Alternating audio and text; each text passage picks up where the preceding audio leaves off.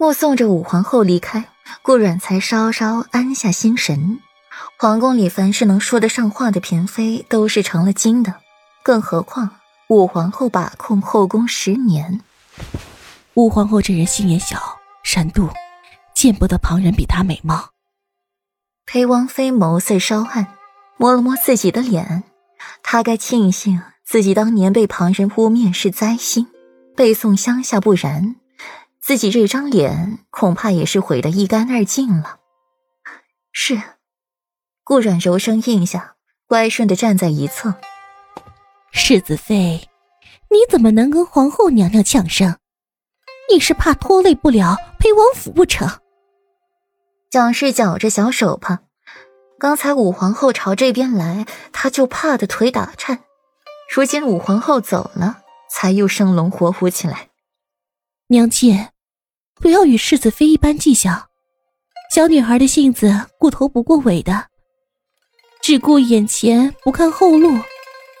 我们就宽容大度一些，包容一些好了。替世子妃把尾巴收拾干净。柳岩亲昵的抱着蒋氏的胳膊，宽慰，看似为顾阮说话，实则说他不懂规矩，不知瞻前顾后。商贾之女就是商贾之女，上不得台面。大伯母，你怎么就让这商贾之女入宫参加赏梅节呢？四弟妹这可是在给裴王府树威。怎地，到你嘴里就是瞻前不顾后的无知女子了？哼！裴月嗤笑一声，从韩氏身后出来。堂堂裴王府竟然让一个商贾之女入门。商贾之女也就罢了，偏生脑袋如此蠢笨。多谢二姐仗义直言。顾然道一声谢，眸光有些飘忽的掠过柳岩。更何况堂堂裴王府，又何时轮得到旁人来品头论足了？大嫂，你可真是好样儿的，处处帮着外人说话。裴月看不惯顾染是庶女，更看不惯柳岩。一个商贾之女，处处在自己面前摆威风。你，柳岩感觉到许多道炽热的视线汇聚在自己身上，不由觉得如坐针毡。哼，我如何？裴月冷笑着反问。商贾之女上不得台面。顾阮蹙了蹙眉，上前说了两句，打了圆场，气氛才又缓和了下来。哼。不用世子妃加厚信。柳岩冷言拒绝，高傲的仰起头看向一边。大少夫人想多了，本妃只是为王府着想罢了。假好心，她顾然心里想的只有自己。裴王妃今日入了宫，倒不像往日般轻松惬意，倒是显得有些心事重重。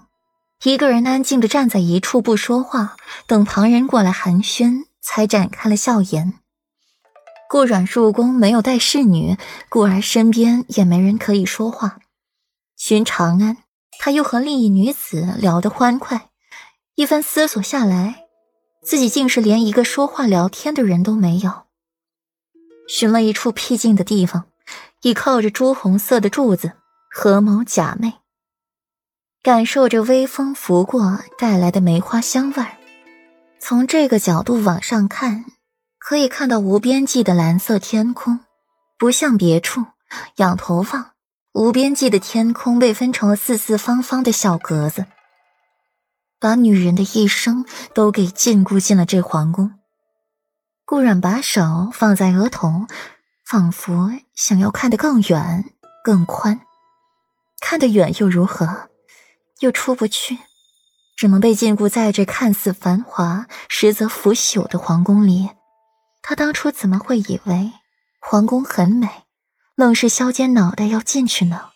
裴玉站在远处，便见顾软黯然神伤的靠在柱子上，仰望着天，墨眸阴寒了一瞬。明明距离那般近，触手可及，裴玉却木然的感觉到自己和顾软之间的距离隔了很远，遥不可及，仿佛下一秒顾软就会消失一样。想起了“外来人”三字，裴玉墨眸愈发的深邃。怎么一个人在这里？裴玉走近顾软，握住他的手，很凉，把顾软的手放进了手心，催动内力给他暖身子，直到他的手变得温暖了才松开。